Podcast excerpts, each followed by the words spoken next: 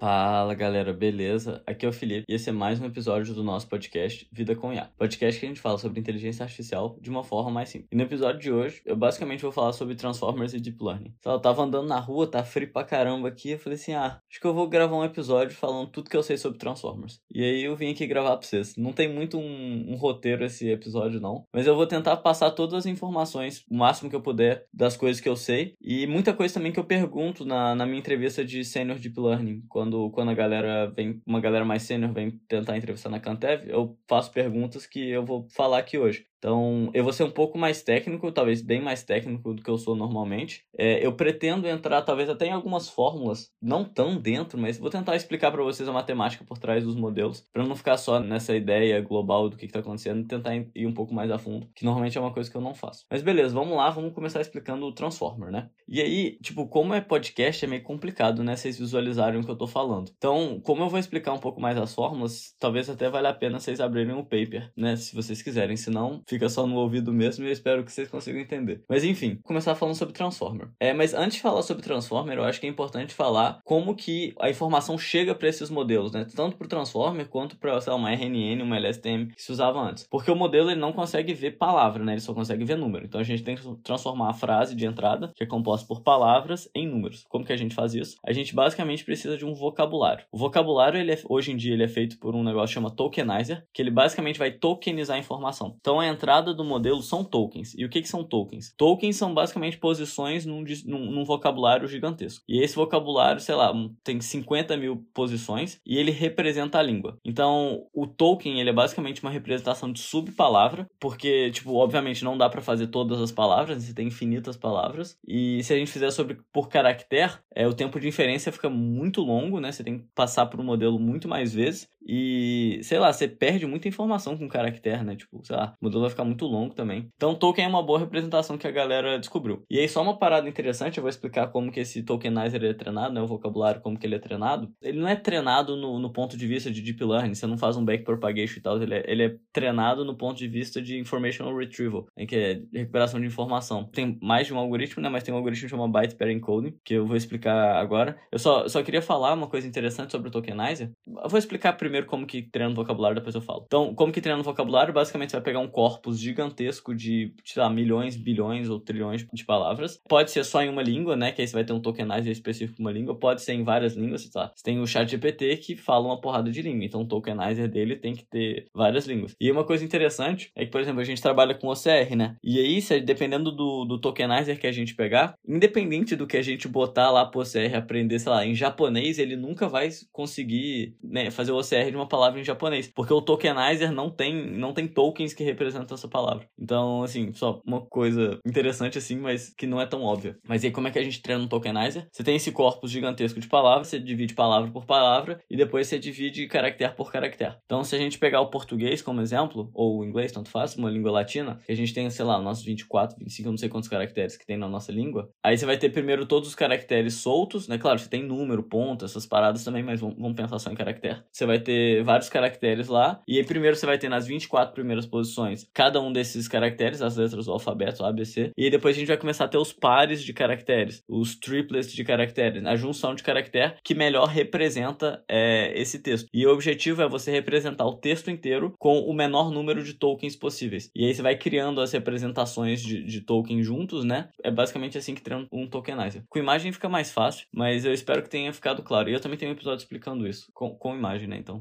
é, se vocês quiserem ver depois. Mas basicamente, então, tem que saber que o modelo ele recebe tokens. E aí eu ia falar sobre uma curiosidade, é que eu vi uma galera fazendo um estudo é, mostrando que línguas menos representadas, elas precisam de muito mais tokens para responder uma mesma pergunta. Então, eu vi esse estudo da galera fazendo inglês e hindi, que é a língua da Índia que a galera fala, né? Pro hindi, para representar a mesma coisa, eles precisavam de duas, três vezes mais tokens do que o inglês. E aí isso daí tanto faz com que o modelo tenha uma performance normalmente pior. Primeiro que tem mais chance de alucinar, né? Está gerando mais coisa. Segundo, que você precisa de gerar muito mais coisa para ter a mesma informação. E também pelo fato de que custa mais caro, né? Quando você usa esses modelos, primeiro, demora mais tempo. E segundo, que custa mais caro. Porque quando você usa, por exemplo, o você paga por token. E aí, se você precisa de usar dois, três vezes mais tokens para a mesma pergunta, quer dizer que o seu custo está duas, três vezes maior. Então, a representatividade das línguas na hora de fazer um tokenizer é bem relevante. E também isso dá o viés do modelo aprender mais ou menos de uma língua específica, tanto pelo tokenizer quanto pela, pela quantidade de dados que, que ele vê no, no, no treinamento. Mas beleza, então dado que a gente sabe agora que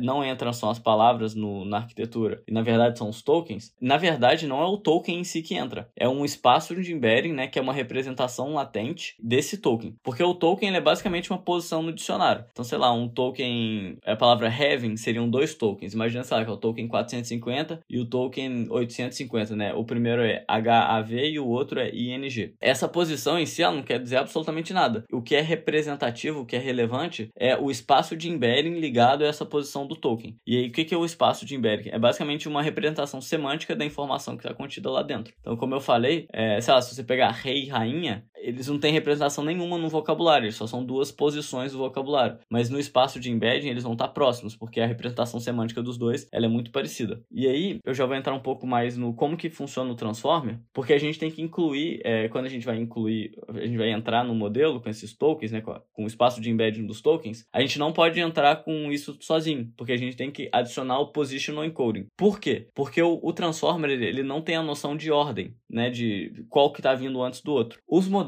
antes dos Transformers, que os Transformers substituíram, que é RNN, LSTM e tudo mais, eles existiam essa noção de ordem que é intrínseca ao modelo. E em Deep Learning isso é chamado de Inductive Bias, que é o viés indutivo do modelo que você está usando. Então, por exemplo, se você usa uma, uma RNN, para você tratar o segundo token, você tem que ter necessariamente tratado o primeiro token antes. E a informação do primeiro token vai para o segundo, e daí nesse momento você trata o segundo. E aí a informação do primeiro e do segundo vai para o terceiro, e daí você trata o terceiro. Então, essa noção de ordem, quando a gente está falando de, de modelos de RNN, né, redes recorrentes, ela já está intrínseca ao modelo. E isso aí a gente chama de viés indutivo. Isso, isso é bem importante e pouca gente sabe. E aí, os transformers, eles não têm o viés indutivo de ordem. E aí, por isso que a gente tem que colocar o positional encoding. E aí, no paper do transformer, eles colocam o positional encoding, que é um, o seno cosseno, né? Aí, acho que não faz sentido entrar na, muito na fórmula, mas basicamente é tipo o seno da posição dividido por uma coisa ou o cosseno da posição dividido por alguma coisa, se o token for ímpar ou par. Então, é basicamente isso que eles fazem. Mas esse positional encoding, ele tanto pode ser aprendido, né, como ele pode ser qualquer outra representação que dê, dê sentido de ordem, né? Isso daí depende. E aí no paper do Attention is All You Need, eles colocaram um positional encoder como uma representação de seno e cosseno. Acho que uma coisa interessante também de falar sobre a arquitetura do Transformer é que o paper original, né, que é o Attention is All You Need, ele propôs uma arquitetura de encoder-decoder. É, normalmente a arquitetura de encoder, ela é feita para classificação, tanto classificação de sentença quanto classificação de token em si, e normalmente a arquitetura de decoder, é, hoje em dia ela é utilizada para fazer geração, né? Então você tem os modelos, o ChatGPT, os modelos do, da OpenAI, eles são modelos de, de decoder only. Enquanto no paper eles propuseram um modelo de encoder-decoder, porque o problema era um problema de tradução. Então a ideia é, por exemplo, está querendo traduzir do português para o inglês, você vai colocar a frase do português no encoder e a frase do inglês no decoder. Só que hoje, por exemplo, você pega o ChatGPT, o modelo é tão grande que ele não precisa, e tão inteligente e tal, viu tantos dados, que não precisa do encoder para encodar a informação e o decoder para gerar. Ele só usa o decoder e isso funciona direto, pelo que a galera viu. E assim, tem que lembrar também que a Attention nos All Unid é de 2017, já tem seis anos de evolução. Então, basicamente, o que acontece é que os modelos generativos, eles são todos decoder only hoje, e os, os outros modelos, sei lá, você pega o BERT, Roberta e tudo mais, são modelos de encoder only. Você tem poucos modelos que são encoder-decoder. Acho que você tem, sei lá, o T5, que eu acho que ele foi proposto pela Google para fazer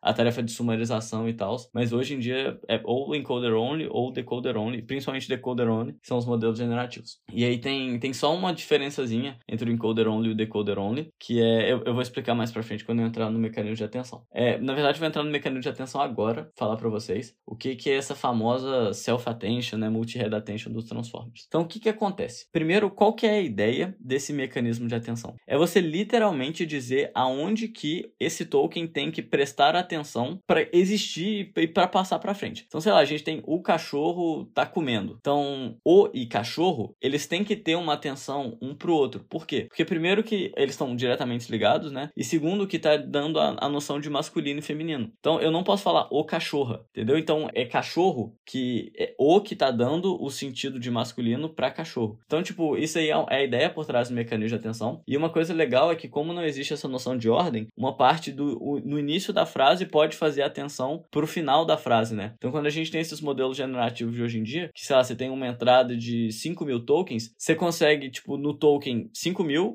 prestar atenção no token 2, que, por exemplo, na, no último episódio eu falei sobre o RAG, é o que acontece, né? Você coloca a parte do texto lá no seu prompt, daí você faz a pergunta. Ele vai procurar no prompt em alguma parte, e como, por que, que ele consegue fazer isso? Porque a atenção ela não tem essa limitação de distância, né? Você pode ter uma atenção gigantesca no, no início. Mas uma outra coisa interessante é que tem um paper novo que chama Attention Sync, que eles viram que a maior parte da atenção dos Transformers, ela fica nos tokens logo antes, né? E quando a gente tá falando de decoder, ele não pode fazer atenção depois, né? Só no encoder. Mas aí quando a gente tá falando de decoder, que são os modelos generativos, nesse paper do Attention Sync eles mostram que a maior parte da atenção ela fica nos tokens logo antes do token atual e no, nos primeiros quatro tokens. É uma parada muito doida que, que eles mostram lá no paper. É, eu não sei se eu cheguei a falar sobre esse paper do Attention Syncs aqui no podcast, acho que não. Eu já fiz uma paper discussion sobre ele lá na Cantev. Mas basicamente a ideia é que, tipo, eles mostraram que você só precisa dos últimos tokens, sei lá, dos últimos quatro e dos quatro primeiros. Então você não precisa de guardar uma matriz de atenção gigantesca na memória, você consegue guardar poucas posições e aí você mantém o mesmo resultado, tendo uma computação muito mais rápida da, da sua matriz de atenção. E é isso que está possibilitando, provavelmente é isso que está possibilitando, lá, o Claude 2 ter uma, uma janela de, de contexto de 200 mil tokens, que é um negócio absurdo. Acho que dá tipo 400 páginas de um PDF. Evoluções de cada dia dos Transformers que, que se transformam em produto, que é bem legal. E é uns trem nada a ver também, tipo, ah, por que, que ele faz atenção nos últimos e no primeiro? Pô, sei lá.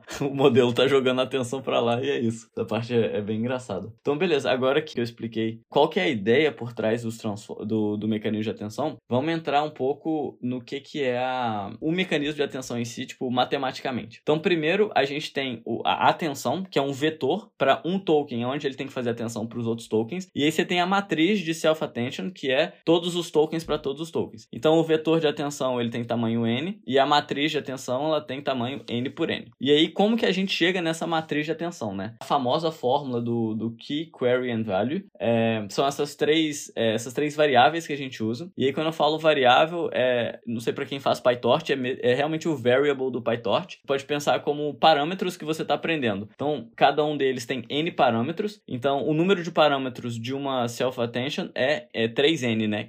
Onde N é o número de tokens. Então, você tem Query, Key e Value, que são três lá, parâmetros de tamanho N. Então, três vetores de parâmetros de tamanho n. E aí, qual que é a fórmula, né? É, a, é o Q, multiplicação matricial de K transposto, dividido pela raiz quadrada da dimensão de K, que é aqui. Aí você aplica uma softmax nisso e depois você faz uma multiplicação matricial do V, que é o valor. E aí, vamos entrar mais um pouquinho a fundo para entender exatamente o que, que é isso. Então, a gente tem a, a multiplicação matricial de query e key. Key transposto, né? O que, que é isso? Query, key e value são matrizes n por 1. Então, se a gente tem n por 1, e aí você tem n por 1 multiplicação matricial de 1 por n, que é o transposto, o que, que a gente vai ter? A gente vai ter uma matriz de tamanho n por n. Então a gente tem dois vetores, a multiplicação matricial de dois vetores n por 1, 1 por n, fica n por n. E aí depois a gente vai dividir pelo, pela raiz quadrada. Essa é uma parte de normalização. É, ela é bem importante para não explodir os valores, né? Isso daí dá problema no gradiente também. Então a gente tem essa parte de normalização. E depois a gente aplica a softmax. O que, que, é, o que, que é a softmax? Ela é basicamente uma função que transforma valores em probabilidade probabilidades. Então, a fórmula da softmax é a exponencial de x dividido pela soma das exponenciais de x. E aí, na prática, basicamente, o que, que isso está fazendo é que se você tem, por exemplo, um vetor de dois valores, um na primeira posição e dois na segunda posição, quando a gente aplica a softmax, a gente vai ter que a primeira posição é 0.33 e a segunda posição é 0.66. Então, você basicamente está transformando valores em probabilidades. E aí, com isso, você sabe quanto por cento você tem que fazer,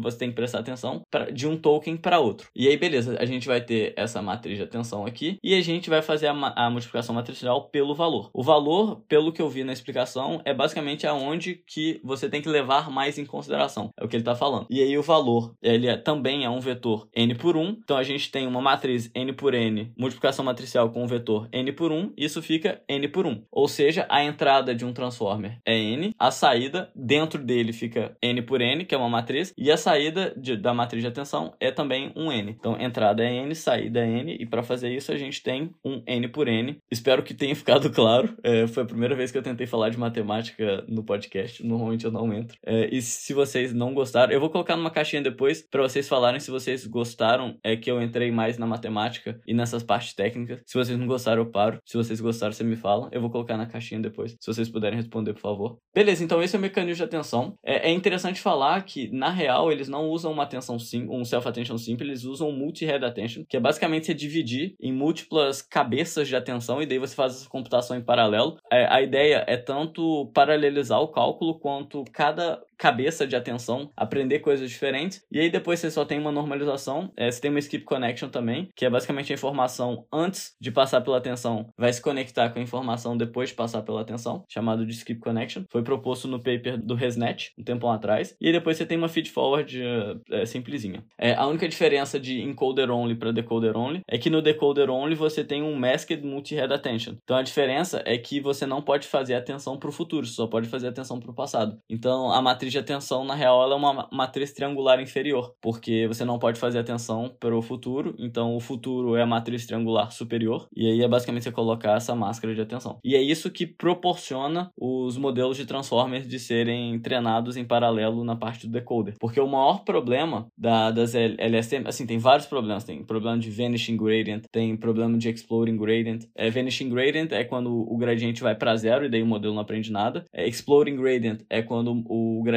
do modelo vai para infinito e ele também, tipo, dá, dá pau, né? Porque os valores viram nulo, viram none, né? Vai para infinito. E aí tem outros problemas também, LSTM, RNN, né? Principalmente a RNN, ela tem o um problema de esquecer informações do passado, que como você tá tratando uma por uma, depois que você já chegou lá, sei lá, no token 50, o sinal do token 1, ele tá quase praticamente invisível no token 50 que a gente tá tratando agora. Então a gente esquece é, numa RNN LSTM muito fácil. As LSTMs, elas foram propostas para resolver esse problema do esquecimento, é, mas mesmo assim ainda tem esse problema e o Transformer ele simplesmente acaba com o problema, porque tipo, você consegue fazer atenção para qualquer lugar, então esse problema você não tem. E aí, em contrapartida, a gente não tem o inductive bias, mas também o Transformer resolve esse problema da paralisação, porque tanto para treinar quanto para inferência, nas LSTMs, RNNs, você tem que fazer token por token. Na inferência, o Transformer também é token por token, porque eles são autorregressivos. Mas no treino, por causa do multi-head attention, é, você consegue processar todas as informações ao mesmo tempo, e aí vai muito mais rápido, né? E o grande diferencial dos Transformers é o treinamento, não é? Tipo, beleza, a arquitetura é massa e tal, mas o grande diferencial é a paralisação de praticamente tudo que é feito no treinamento do Transformer. E aí faz com que a gente consiga treinar com quantidades massivas de texto e aí dá o resultado que dá, né? Acho que só para terminar essa parte de Transformer em si, eu acho que é interessante falar o, os dois tipos de treinamentos principais que a gente tem para a parte de encoder only e decoder only. A parte de encoder only é, foi no paper no BERT, né, que é também um paper da Google que foi proposto em, em 2018, que eles propõem o Masked Language Modeling. Eles também propõem algumas outras é, alguns outros tipos de treinamento, mas praticamente hoje só é usado o Masked Language Modeling porque viram que é Tipo, mais que suficiente usar só esse. E é uma parada até interessante, porque, tipo, você tem o paper do Bert, que saiu em 2018, e aí você tem alguns meses depois o paper chama Roberta, que é basicamente o Bert, só que o, é um paper do Facebook, né, que chama esse Roberta. É basicamente o Bert, só que eles falaram, ah, muda isso aqui, isso aqui, e treina só desse jeito aqui que fica melhor. E, e aí é isso. E aí a cada paper novo que sai, inclui muito pouco na arquitetura em si. Muda mais é o tipo de treinamento. O GPT é a mesma coisa, né? Tipo, você tem o chat GPT, que é basicamente, você pega a arquitetura do GPT-3 e treina usando RLHF, né, que é Reinforcement Learning with Human Feedback. E aí com isso você consegue alinhar muito melhor as respostas para o que um humano quer escutar, em vez de simplesmente ter a informação sendo passada, né? É, onde que eu tava? Beleza, é, eu tava falando sobre é, Masked Language Modeling, né, que é o jeito de treinar o encoder, o Transformer Encoder. E aí, o que que é o Masked Language Model? Você tem vários tokens e aí você vai mascarar alguns do to dos tokens e o objetivo é prever o token ou o valor do token que está mascarado lá, né? Então, é basicamente basicamente isso. E qual que é a ideia por trás desse treinamento? É que para o modelo conseguir saber qual que é o valor que está mascarado ali, ele tem que entender a semântica, a sintática, a relação entre as palavras, entre os tokens, né, que não, não é palavra, mas querendo ou não é uma representação de palavra, é a relação entre todos eles para poder fazer sentido, né? Então é isso que o modelo está aprendendo. E aí no final de um treinamento de Master Language Modeling, o modelo entende a língua, a linguagem por ela mesma, né? Entende um modelo de mundo de linguagem. Isso tanto para o encoder quanto para o decoder. O decoder ele é num, num jeito de treinamento que chama Next, Next Token Prediction. Basicamente você está predizendo o próximo token. E aí isso é feito 100% em paralelo, né? Como eu falei, usando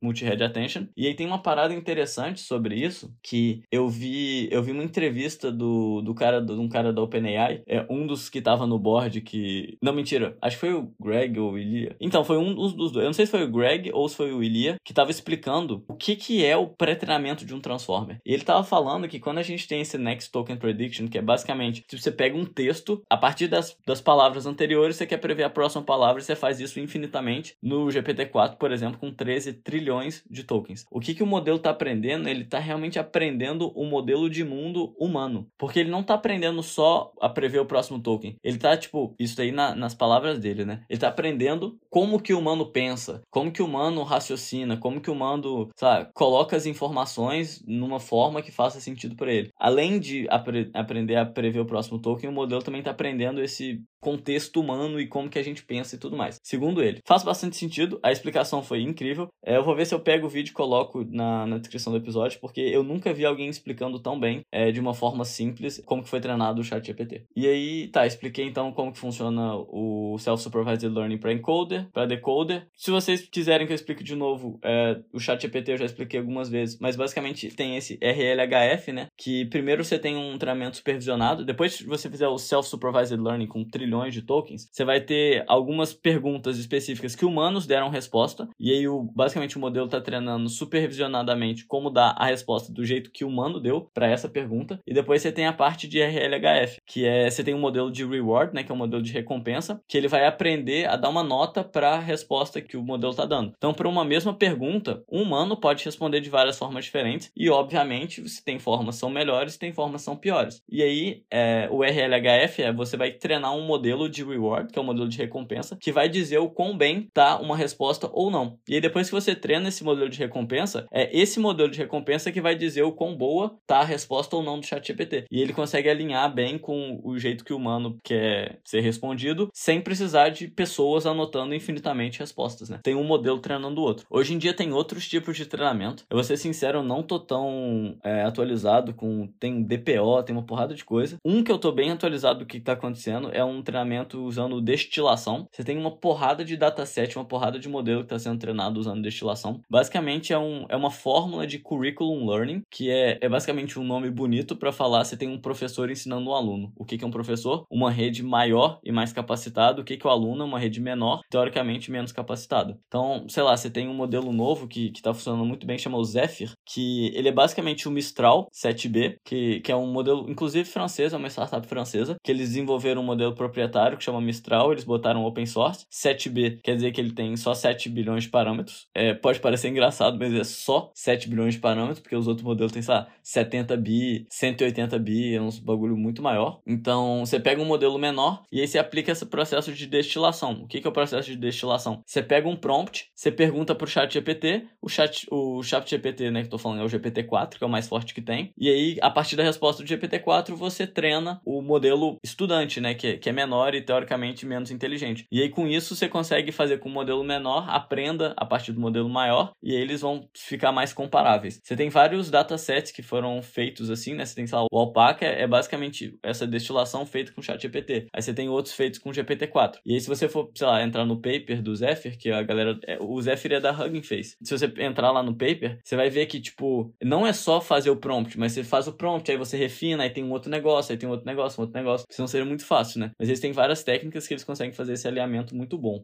É, e aí é uma parada que está funcionando muito bem, que é essa, essa parada de destilação. É, eu não sei se o DPO é essa própria destilação, mas a galera cria tanto nome que, sei lá, tô sem tempo para ficar estudando todos os artigos, mas enfim, é, é, uma parada que tá todo mundo usando. E aí um outro exemplo de destilação, eu não sei se vocês chegaram a ver, você tem o, o Whisper novo, que é o, o Destil Whisper, que eles basicamente pegaram um modelo muito, muito muito, muito menor, que fazem inferência sei lá quantas vezes mais rápido, e eles fizeram esse modelo menor alinhar com o Whisper maior. E mostrou que, sei lá, tem 1% a menos de performance do que o modelo maior, fazendo fazendo o decoding do o Whisper. Ah, foi mal. O Whisper, para quem não sabe, é áudio para texto, né? Que é um transcritor de, de áudio para texto. E aí fez o modelo 10 vezes mais, não sei quantas vezes mais rápido, é, usando esse método de destilação. E uma semana depois saiu o Whisper V3. Então a galera teve que reaplicar o método de novo com um novo modelo. É, porque antes era o Whisper V2 e agora tem o V3. E o Whisper é legal porque ele é open source, né? Então, pra galera que quiser usar, vocês podem ir no Hugging Face, pegar o modelo e usar para transcrever o áudio de vocês. Eu falei pra caramba sobre Transformer, eu acho que é basicamente isso. Essa parte de Inductive Bias é importante. Eu pergunto muito ela em entrevista e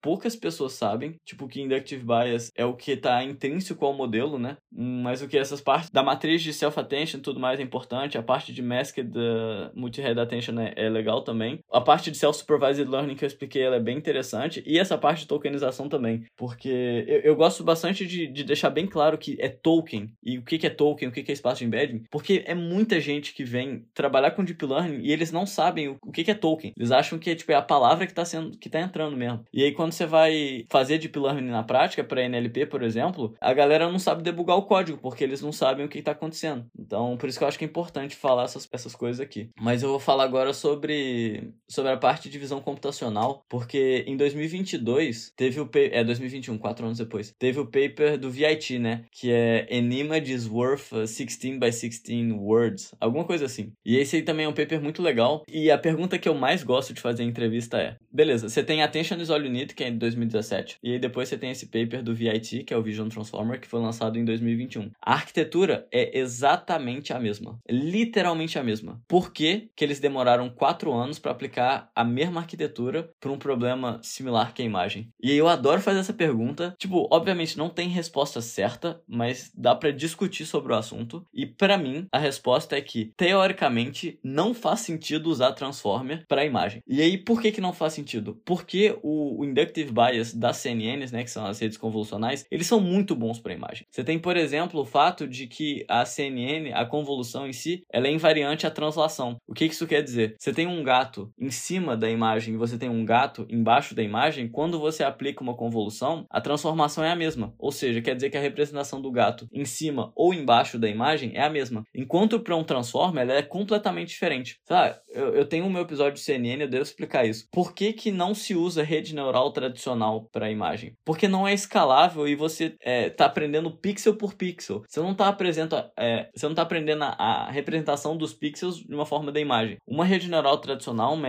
uma MLP, ela não tem nenhum inductive bias relacionado à imagem. Enquanto as CNNs têm alguns inductive bias que funcionam muito bem. E também tem problema que a MLP não é escalável, né? Sei lá, se você tem uma imagem 1000 por 1000 por 3, né? Normalmente é 1024, mas só para facilitar a conta. Você vai ter só de entrada 3 milhões de pixels quando você faz o flat, né? Você tem 1000 ao quadrado, dá 1 milhão, vezes 3, que é o número de canais, 3 milhões. E aí, se você pega uma fully connected, é o número de entradas ao quadrado. Então você tem 3 milhões ao quadrado. Isso dá 9 vezes 10 a 12. É uma parada. Eu acho que vezes 10 a 12 dá 9 trilhões. Olha que loucura. Então, tipo, não faz sentido, Fra. Por isso que não se usa é, MLP também. E aí a galera falou: beleza, então vamos usar Transformer. Beleza, então vamos usar Transformer. E aí propuseram esse paper, que é Images Worth 16 by 16 Patches. E, tipo, não é que o paper bateu as CNNs. O que aconteceu é que pela primeira vez eles fizeram funcionar, e funcionou relativamente bem, um pouco pior do que as CNNs. Eles mostraram no paper que precisa de muito mais imagem para treinar um VIT do que para treinar uma CNN,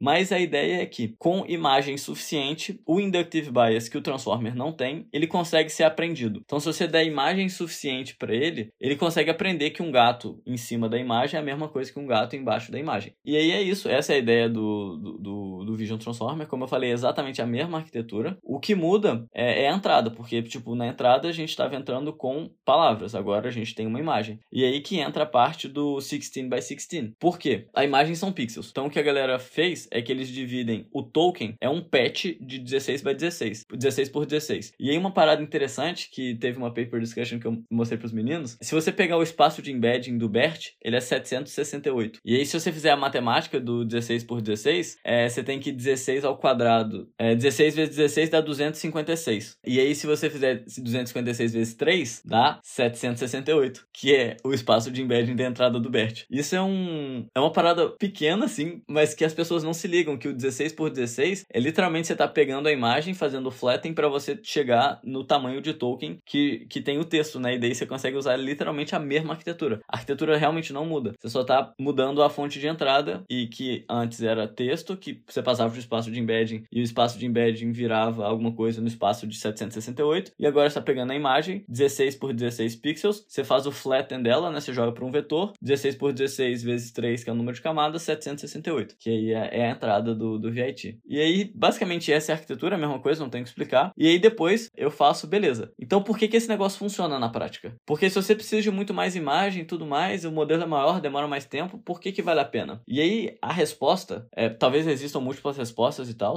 mas a resposta, que foi a primeira vez que esse modelo realmente funcionou, é um paper do Facebook que chama MEI, Masked Autoencoder. Que aí a ideia desse paper é que eles conseguiram treinar um VIT usando o Self-Supervised Learning da mesma ideia do Masked Language Modeling. Basicamente, você mascara parte da imagem e o objetivo do modelo é prever a parte mascarada e com isso ele vai aprender, entre aspas, o modelo de mundo de imagens, ou seja, a, as relações que estão acontecendo lá e tudo mais, porque para você, para preencher a máscara que você está lá, você precisa conhecer uma relação global da imagem e tudo mais. E aí a ideia desse paper é que você tem o problema do inductive bias da convolução. Quando a gente está usando uma CNN, e aí essa é uma pergunta que eu gosto de entrar e quase ninguém consegue responder. Tipo, quando você está entrando, quando você está usando uma CNN, a convolução, ela tem um receptive field que é muito pequeno. É, receptive field, é, eu não sei como traduzir isso, mas basicamente é onde que ela está prestando atenção. Porque na convolução é um negócio 3x3, 4x4, então você só está prestando atenção na vizinhança. E aí se você mascara um pixel e você só tem acesso à vizinhança, basicamente o que você está fazendo, matematicamente falando, é uma interpolação. Ou seja, você está pegando os vizinhos e interpolando os vizinhos para dizer qual é o valor desse pixel. Você não está aprendendo nenhum modelo global da imagem. Ou seja, o pré-treinamento ele é inútil, porque você não está aprendendo nada que vai poder ser usado depois. Enquanto no Visual Transformer, como o mecanismo de atenção ele é global, você necessariamente tem que fazer atenção pro resto todo, o modelo ele é forçado a aprender relações mais, tipo, mais longas, né? Então, você, sei lá, você pega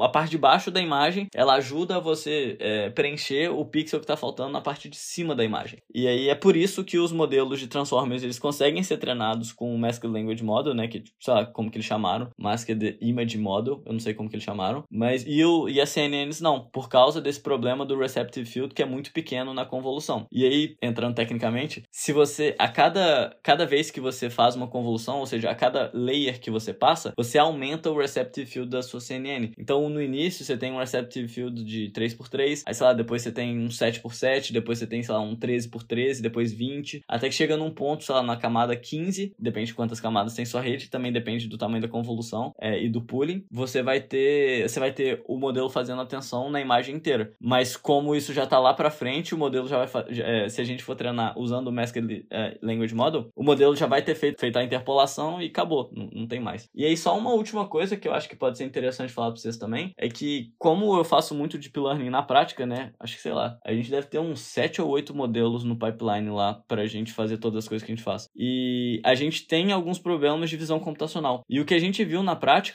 é que as CNN são melhores do que a, os, os Vision Transformers, tanto para classificação quanto para detecção. E aí uma parada engraçada é que, por exemplo, a gente faz classificação de documento. E aí a gente pegou um estado da arte de classificação de documento pré-treinado para classificação de documento, que é um transformer. E aí a gente pegou uma ResNet 18, que, sei lá, foi proposto em 2015, 2016, é muito menor. E a ResNet 18 tá batendo o modelo de transformer que é especialista em documento. É engraçado, talvez provavelmente porque a gente não tem, sei lá, milhões de imagens. Talvez se a gente tivesse milhões de imagens, é, ficaria melhor o transformer, mas quando a gente não tem e a ResNet é muito mais rápida, é, não faz sentido, mesmo que ganhe 1% para rodar 50 vezes mais devagar, né? Quando a gente está em produção, a gente tem que pensar também no, no custo-benefício da nossa solução. Às vezes, vale a pena você ser 1% menos performante, se isso vai te custar muito mais e 1% menos, menos performante não vai influenciar tanto a qualidade da solução que você está propondo, né? Claro, se o Google o Facebook for 0,1% mais performante nos anúncios que eles fazem, isso dá bilhões de dólares, né? É, eu não sei se vocês têm ideia, mas o Facebook lucra tipo 20, 30 bilhões de dólares. É um número absurdo, tipo de lucro, não é nem de receita, é de lucro. É, a Google também lucra muito, essas empresas todas lucram muito. Por isso que eles têm pouco funcionários, todo mundo tem um salário absurdo, porque o poder humano que eles têm é o que faz o diferencial da empresa, né? Galera, é isso. Eu falei muita coisa, 40 minutos falando sobre, sobre, trans, Transformers, um episódio mais técnico. Me fala o que, que vocês acharam, se vocês gostaram ou não. Tipo, eu real, tava realmente inspirado para fazer esse, esse, episódio. Eu falei muita coisa que eu conheço, basicamente tudo. Sei lá, se tem alguma coisa extra que eu deixei de falar, mas eu acho que não. É, e é isso, espero que vocês tenham gostado. É, não esquece de responder, porque eu queria saber o feedback de vocês. E também curte o,